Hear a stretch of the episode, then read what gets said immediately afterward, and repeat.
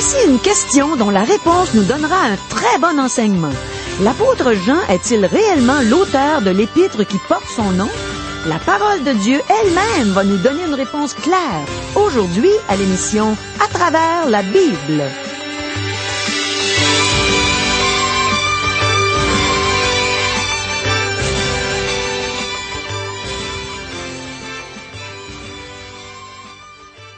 Chers auditeurs, pour en savoir davantage sur le contenu de cette émission, vous pouvez contacter en tout temps Radio Espoir via Internet à www.radioespoir.ca ou par téléphone, sans frais, au 1-877 L'Espoir, 1-877-537-7647. Bonjour, ici Caro. Mes amis, quelle joie pour moi de débuter la première épître de Jean avec vous aujourd'hui. Jean, l'apôtre de l'amour. J'ai réellement hâte d'entendre ce qu'il va nous enseigner aujourd'hui en réponse aux questions que voici. La première épître de Jean était-elle une lettre ou un sermon? Jean est-il réellement l'auteur de cette épître? Quelle était la situation dans la ville d'Éphèse à l'époque de Jean? Quel était le véritable ennemi du christianisme à cette époque? Pourquoi Jean a-t-il écrit cette épître? Sur quoi insiste-t-il dans cette épître? Quels sont les sujets qu'il traite? Parle-t-il d'événements historiques ou d'événements mythiques? Restez là. Nos réponses s'en viennent. Le Seigneur est sur le point de nous les donner par la bouche du pasteur Régent Joly, mais premièrement, prions. Seigneur, je veux te remercier pour tous les bons souvenirs de la première journée où j'ai lu dans l'Évangile de Jean où tu as tellement touché mon cœur parce que c'est la première fois que je comprenais ta parole, parce que ton esprit était venu habiter en moi. Et maintenant, on commence l'épître de Jean, Seigneur. Touche nos cœurs, révèle-nous des choses par ton Esprit Saint. Enseigne-nous ta parole, Seigneur. On est tout oui, on veut entendre ta merveilleuse parole. Amen. À toi, Régent. Merci, Caro. À la dernière émission, nous avons terminé l'étude du livre de Jonas. Aujourd'hui, nous entreprenons l'étude de la première épître de Jean. Certains érudits considèrent que les épîtres de Jean sont les derniers livres de la Bible à avoir été rédigés. Ils sont certainement les derniers écrits de l'apôtre Jean. La première épître de Jean est davantage un sermon qu'une épître. Les trois épîtres sont appelées des lettres, cependant, la première épître n'est pas écrite selon la forme ni avec le style d'une lettre. Elle ne débute pas avec une salutation, et Jean n'exprime pas d'adieu ni d'au revoir dans la conclusion du texte. L'épître a plutôt le style d'un sermon. Le style est celui d'un pasteur dévoué qui s'adresse à un groupe de croyants qu'il aime. Jean a été le pasteur de l'église d'Éphèse qui avait été fondée par l'apôtre Paul.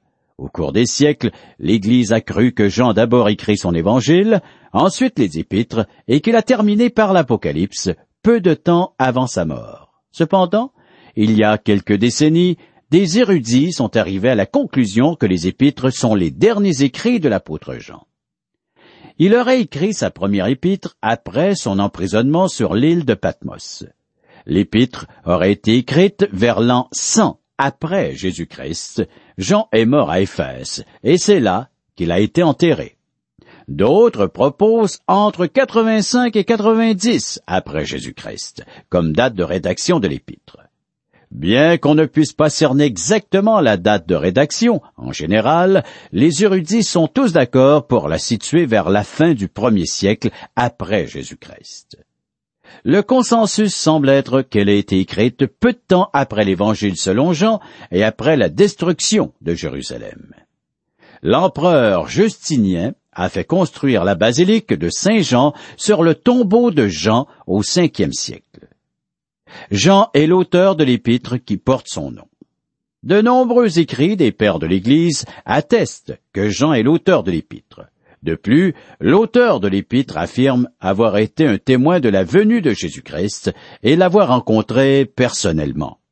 Ce qui était dès le commencement, ce que nous avons entendu, ce que nous avons vu de nos yeux, ce que nous avons contemplé et que nos mains ont touché, concernant la parole de vie et la vie a été manifestée. Et nous l'avons vu, et nous lui rendons témoignage.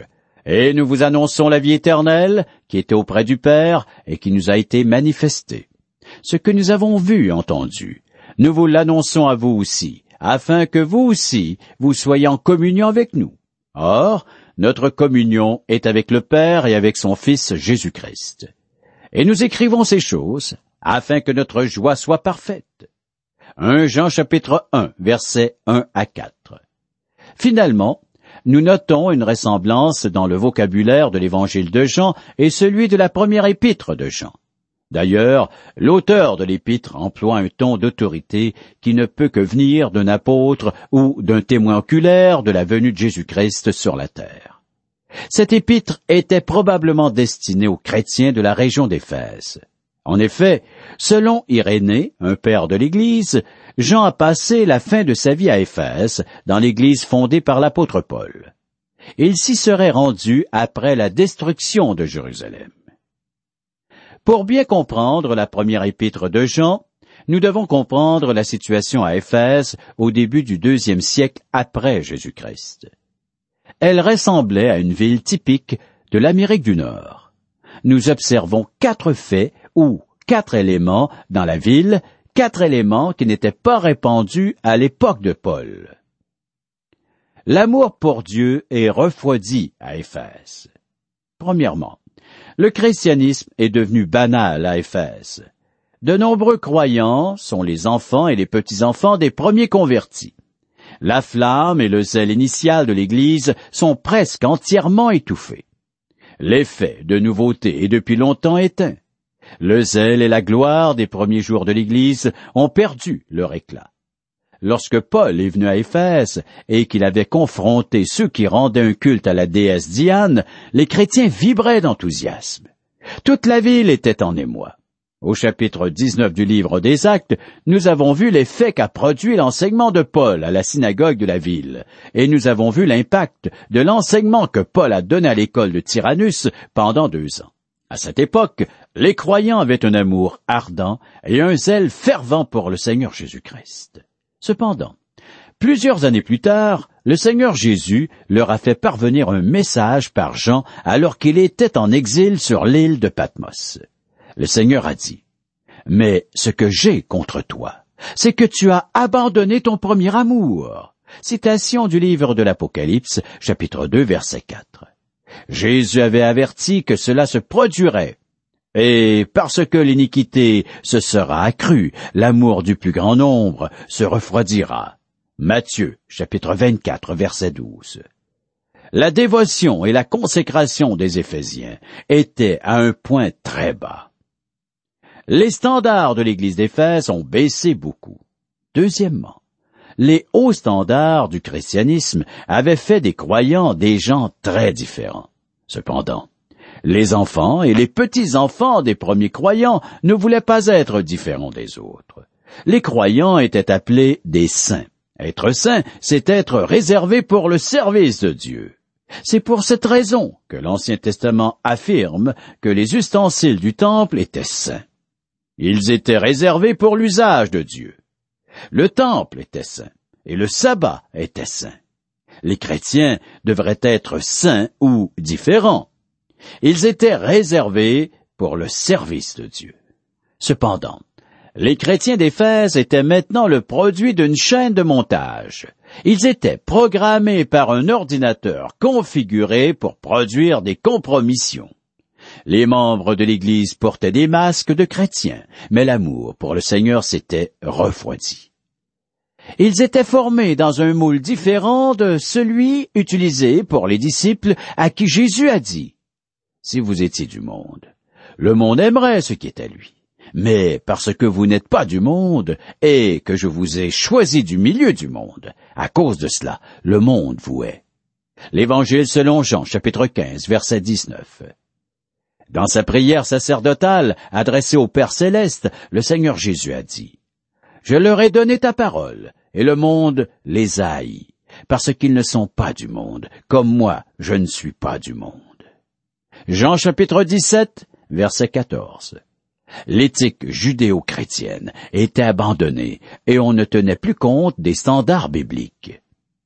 La corruption interne menace l'Église d'Éphèse. Troisièmement, la persécution n'était plus la grande menace qui pesait sur l'Église. Ce qui menaçait l'Église d'Éphèse, ce n'était plus la persécution de la part des païens, mais la séduction et le mensonge qui se trouvaient à l'interne. Jésus avait donné un avertissement à ce sujet, car il s'élèvera de faux Christ et de faux prophètes. Ils feront de grands prodiges et des miracles, au point de séduire, s'il était possible, même les élus. Matthieu chapitre 24, verset 24. L'apôtre Paul avait dit aux anciens de l'église d'Éphèse, Je sais qu'il s'introduira parmi vous, après mon départ, des loups cruels qui n'épargneront pas le troupeau, et qu'il s'élèvera du milieu de vous des hommes qui enseigneront des choses pernicieuses, pour entraîner les disciples après eux. Citation du livre des Actes, chapitre 20, les versets 29 et 30. Le christianisme n'était pas en danger d'être anéanti ou détruit, il était en danger d'être transformé.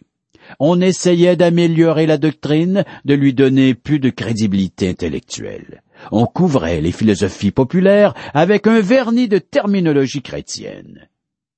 Le gnosticisme menace l'Église. Quatrièmement, le véritable ennemi du christianisme était le gnosticisme, et c'est toujours le cas aujourd'hui, mes amis. Le gnosticisme était une philosophie populaire et répandue dans l'Empire romain. Il existe plusieurs formes de gnosticisme. Cependant, on trouve un principe fondamental derrière toutes les formes de cette philosophie. Ce qui est matériel est mauvais, ce qui est spirituel est bon. Tout le monde matériel est considéré comme étant essentiellement mauvais. Les gnostiques méprisaient donc le corps. Ils affirmaient que le corps est un esprit, comme un grain dans un sol pollué. Nous retrouvons ce principe dans la théologie libérale qui dit qu'il y a un germe de bien en nous tous et que nous devons le développer. Les gnostiques cherchaient à faire croître la semence spirituelle en eux et à se défaire du principe mauvais dans le corps humain. Qu'est-ce que le gnosticisme? Nous allons élaborer davantage sur le gnosticisme puisque c'est la philosophie prévalente à la fin de la vie de Jean au moment de la rédaction de ses épîtres. Les adeptes du gnosticisme employaient deux mesures extrêmes pour faire croître la semence spirituelle et détruire le principe mauvais en eux. Les stoïques et les épicuriens les employaient. L'apôtre Paul en a rencontré à Athènes. Quelques philosophes épicuriens et stoïciens se mirent à parler avec lui, et les uns disaient, Que veut dire ce discoureur? D'autres, l'entendant annoncer Jésus et la résurrection, disaient, Il semble qu'il annonce des divinités étrangères. Acte chapitre 17, verset 18. Les stoïques étaient des disciples de Zénon, un philosophe grec du troisième siècle avant Jésus-Christ. Ils étaient des panthéistes qui croyaient que les hommes sages devraient être libres de toute passion et ne pas éprouver de joie ou de peine il devait être soumis aux lois naturelles. Il s'imposait une autodiscipline très stricte. Les épicuriens tirent leur nom du philosophe grec Épicure, qui avait une école à Athènes. Ils acceptaient les dieux grecs du mont Olympe. Ils recherchaient le plaisir plutôt que la vérité. Au début, ils recherchaient à satisfaire leur intellect plutôt que les plaisirs sensuels. Plus tard, ils ont encouragé leurs disciples à satisfaire leurs désirs afin de les apaiser. Il y avait toute une variété de nuances philosophiques entre les deux positions extrêmes du stoïcisme et de l'épicurisme. Cependant, aucune de ces philosophies ne reconnaissait le Seigneur Jésus comme étant le Messie. L'apôtre Jean devait penser à elle lorsqu'il a dit qui est menteur, sinon celui qui nie que Jésus est le Christ. Celui-là est l'Antéchrist, qui nie le Père et le Fils. 1 Jean chapitre 2 verset 22. Les gnostiques rejettent l'incarnation, car selon eux, Dieu ne peut pas prendre un corps humain parce que ce qui est cher est mauvais. Jean donc affirmé clairement, et la parole a été faite chair, et elle a habité parmi nous, pleine de grâce et de vérité et nous avons contemplé sa gloire, une gloire comme la gloire du Fils unique, venu du Père. Jean chapitre 1 verset 14. Dans son épître, il a dit, Reconnaissez à ceci l'Esprit de Dieu. tout esprit qui se déclare publiquement pour Jésus-Christ venu en chair est de Dieu, et tout esprit qui ne se déclare pas publiquement pour Jésus n'est pas de Dieu. C'est celui de l'Antéchrist, dont vous avez appris la venue et qui maintenant est déjà dans le monde. 1 Jean chapitre 4, les versets 2 et 3. Au début du christianisme, le docétisme était un courant de pensée qui affirmait que Jésus n'avait pas de corps physique. Son corps était une illusion, ainsi que sa crucifixion. Par exemple, lorsque Jésus marchait sur une plage, il ne laissait pas de traces de pas dans le sable. L'enseignement de Serinthus était plus subtil. Il affirmait qu'il y avait un Jésus humain ainsi qu'un Jésus divin.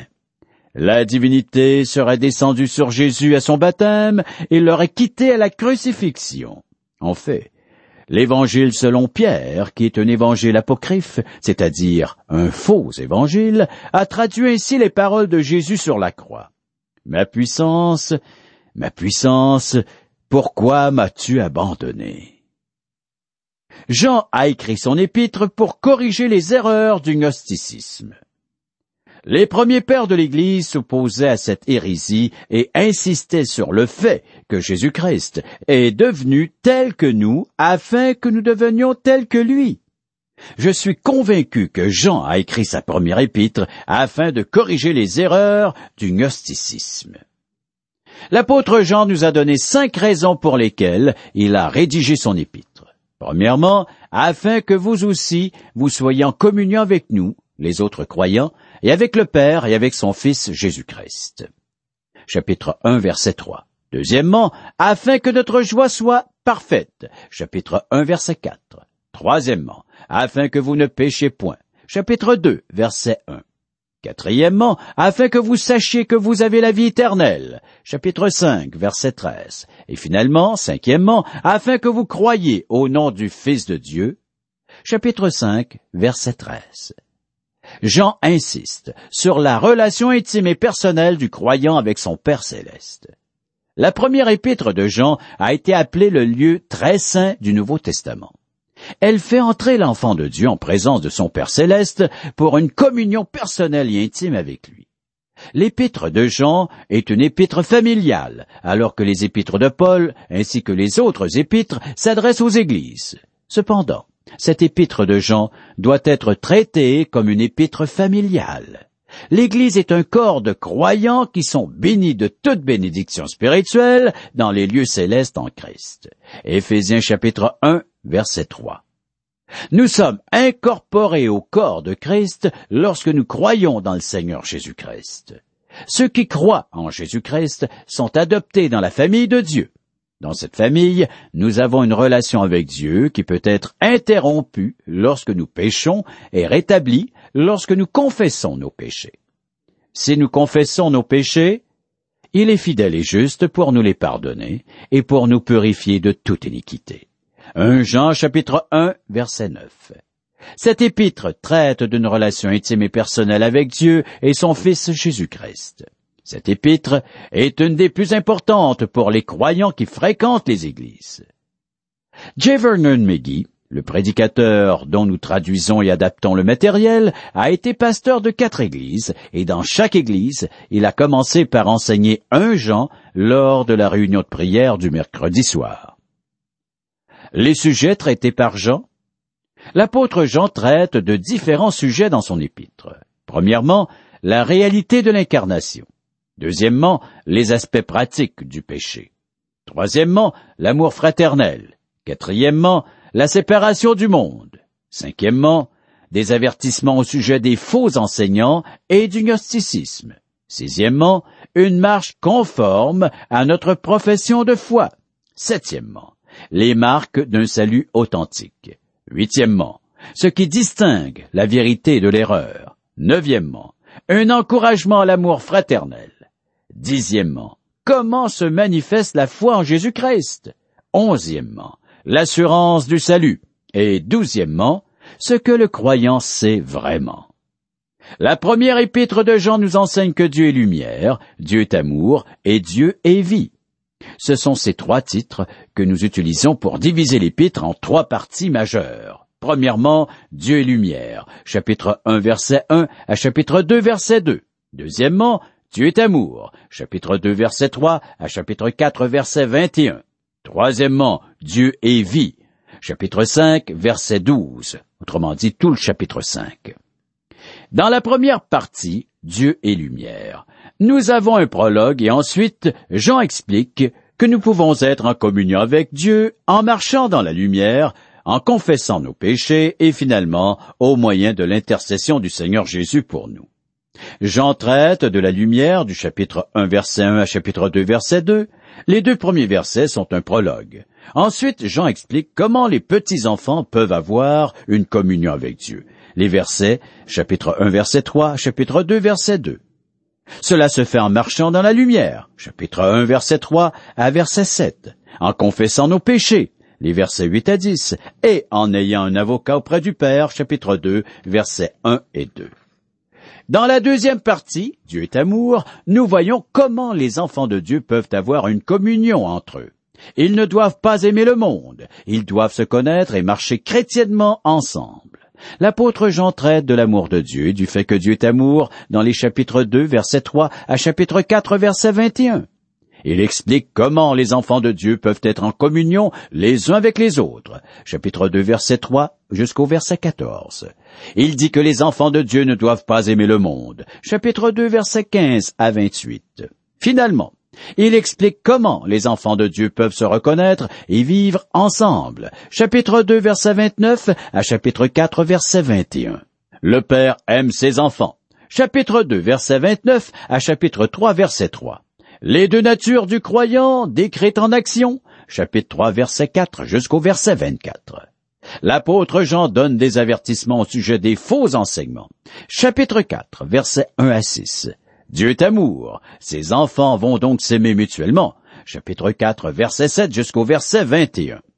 Dans la troisième partie, Dieu est vie, l'apôtre Jean traite de la victoire sur le monde ainsi que de l'assurance du salut.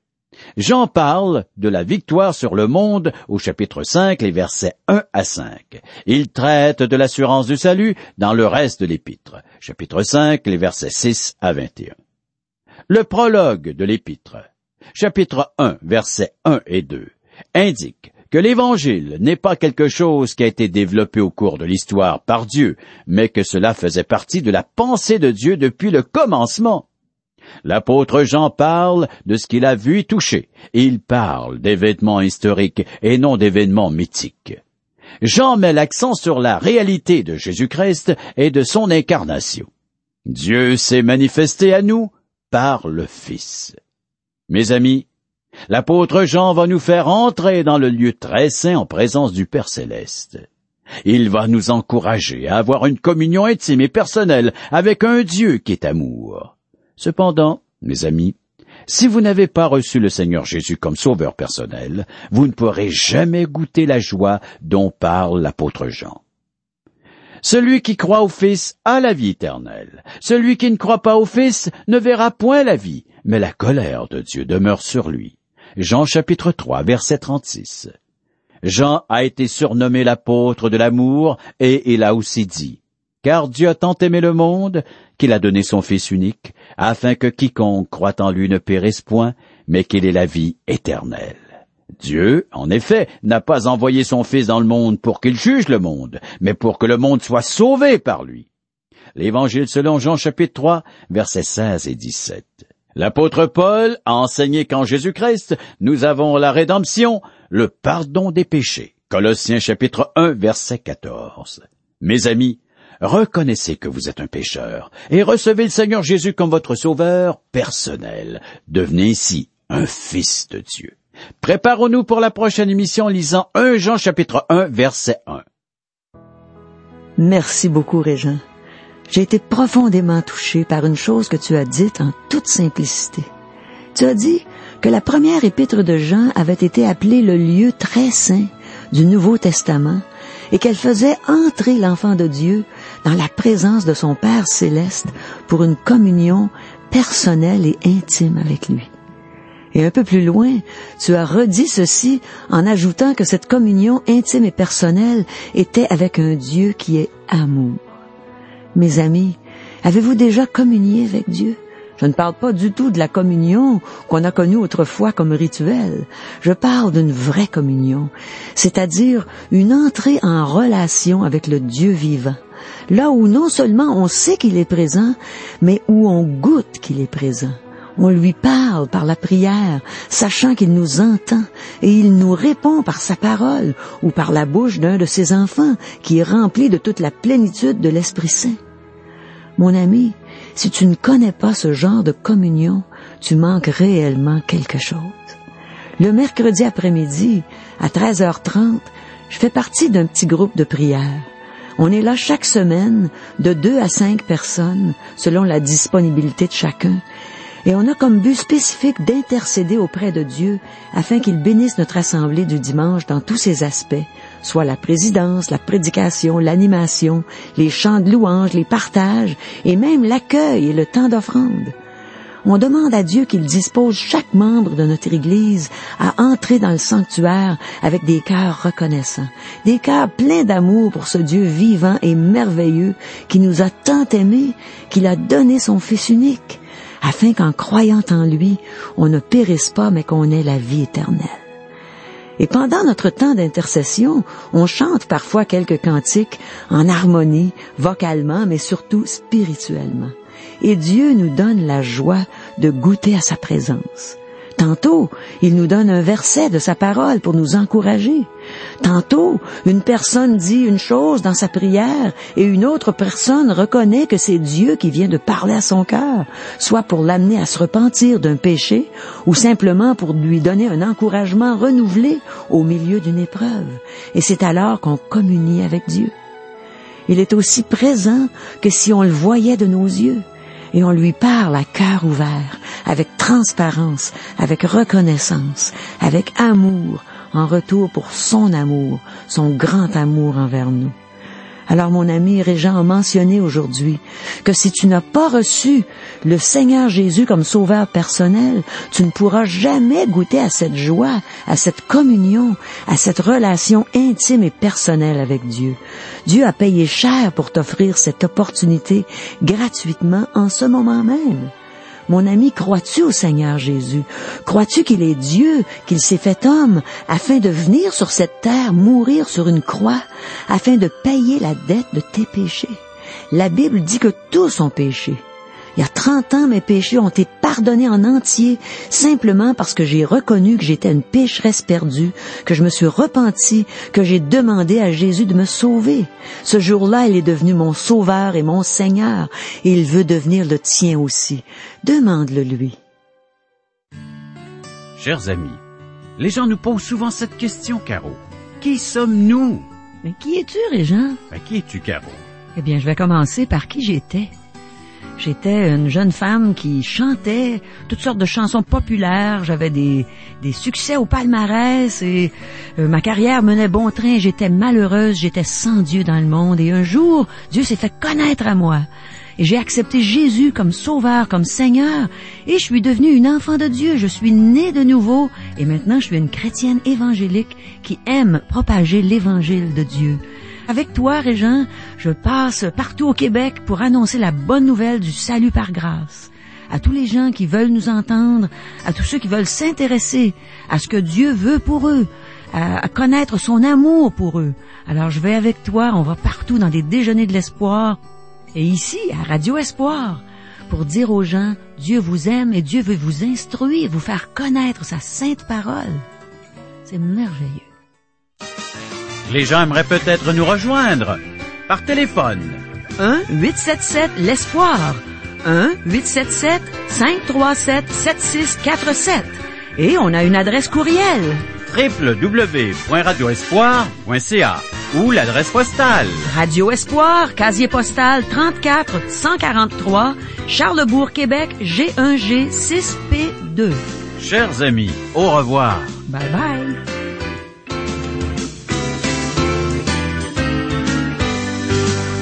Cette émission vous a été présentée par Radio Espoir.